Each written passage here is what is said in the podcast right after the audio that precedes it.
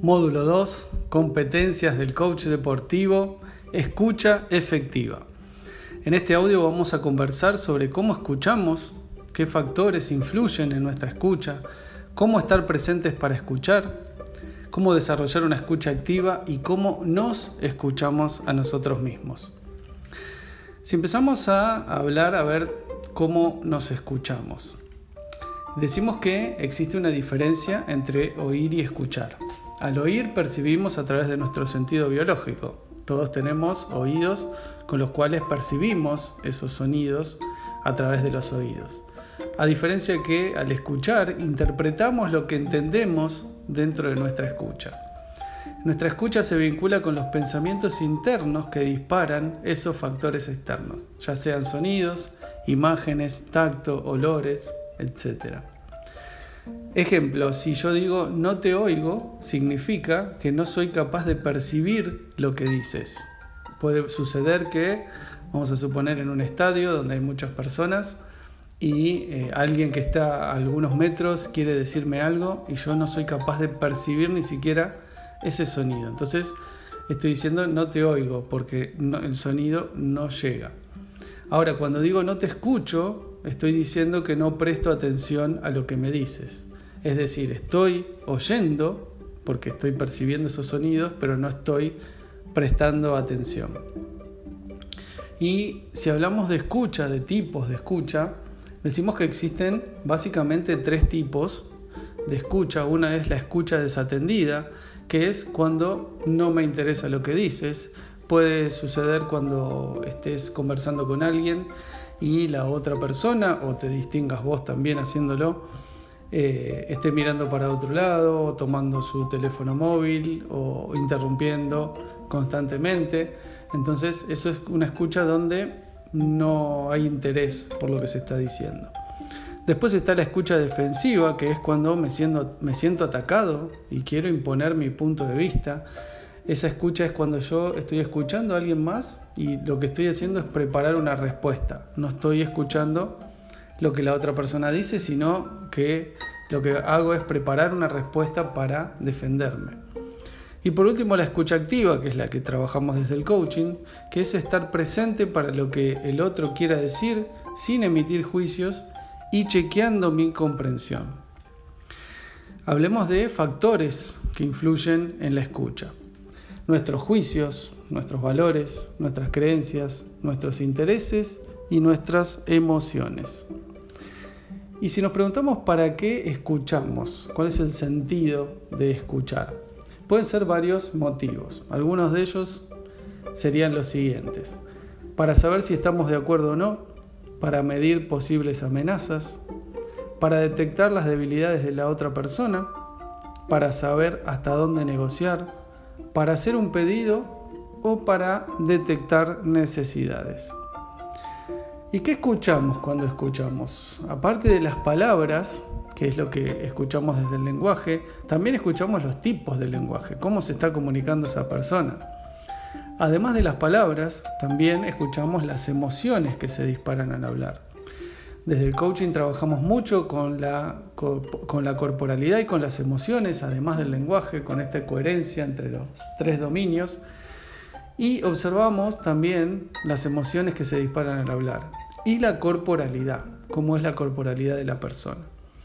También escuchamos las posibilidades que se abren con lo dicho y escuchamos además lo que el otro ha interpretado de lo que se dijo. Por eso siempre es importante que puedas chequear tu escucha y que hagas chequear lo que vos decís eh, en esto de que el otro interpreta lo que interpreta. Entonces si yo puedo preguntar, eh, esto que te, dije, esto que te comenté, eh, ¿qué, ¿qué, es para vos? ¿Cómo lo escuchaste? Entonces chequear que realmente lo que hayamos querido decir sea lo que la otra persona recibió y viceversa. Cuando la otra persona nos habla, también chequear nuestra escucha. ¿Cómo estar presentes para escuchar? ¿Qué significa estar presente?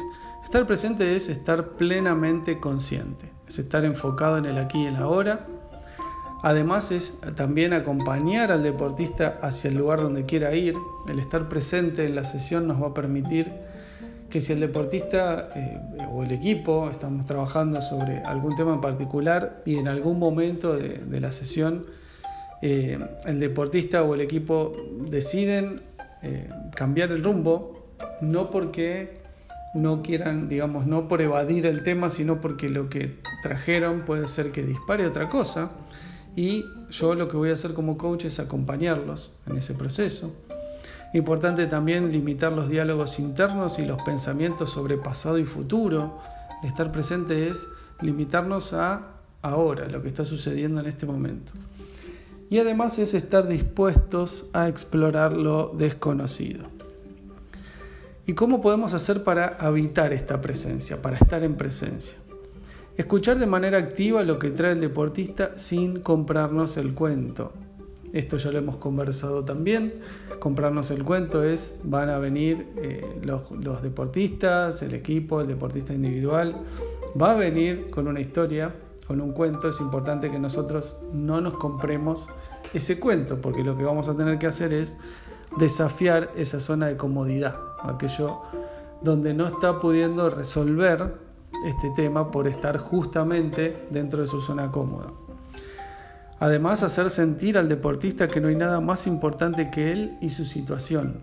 Muchas veces pasa que los deportistas minimizan lo que les pasa o piensan que no tiene importancia.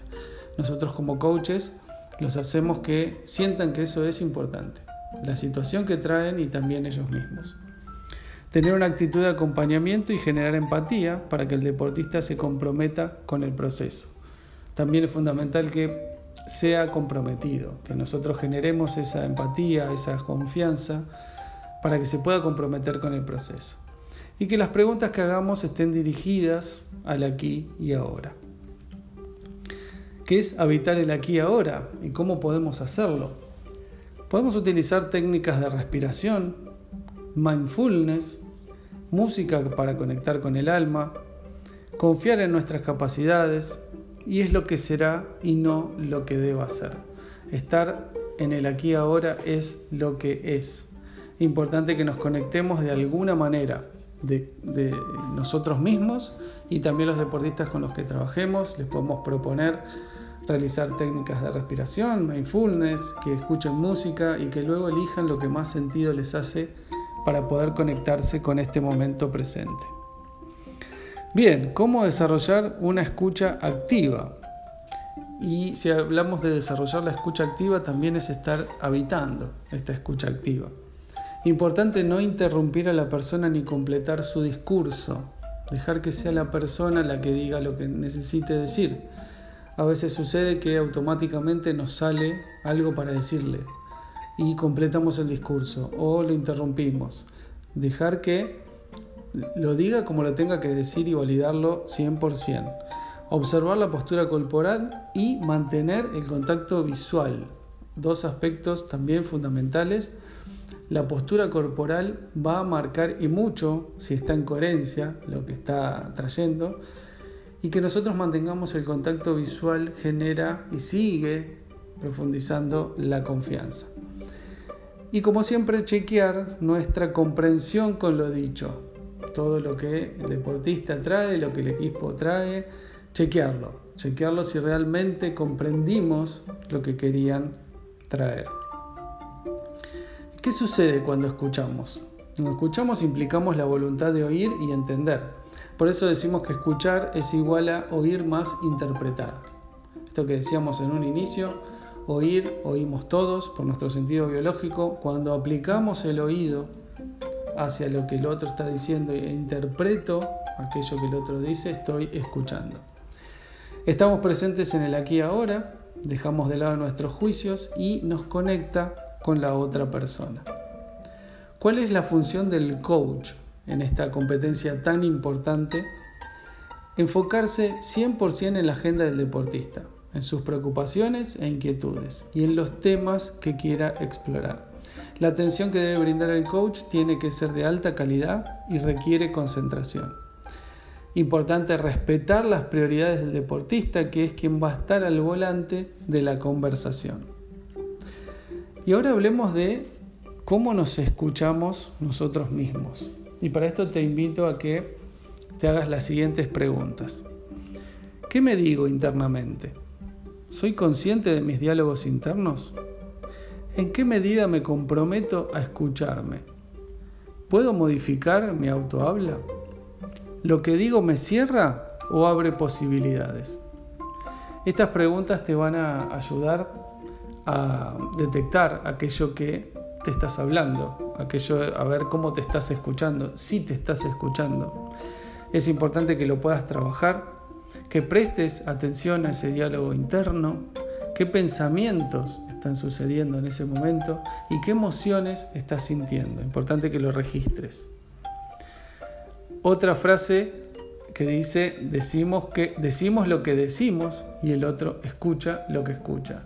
Y acá es la importancia de chequear lo que decimos. En resumen, en este audio hablamos de cómo nos escuchamos, los factores que influyen en nuestra escucha, cómo estar presentes para escuchar, cómo desarrollar una escucha activa y cómo nos escuchamos a nosotros mismos.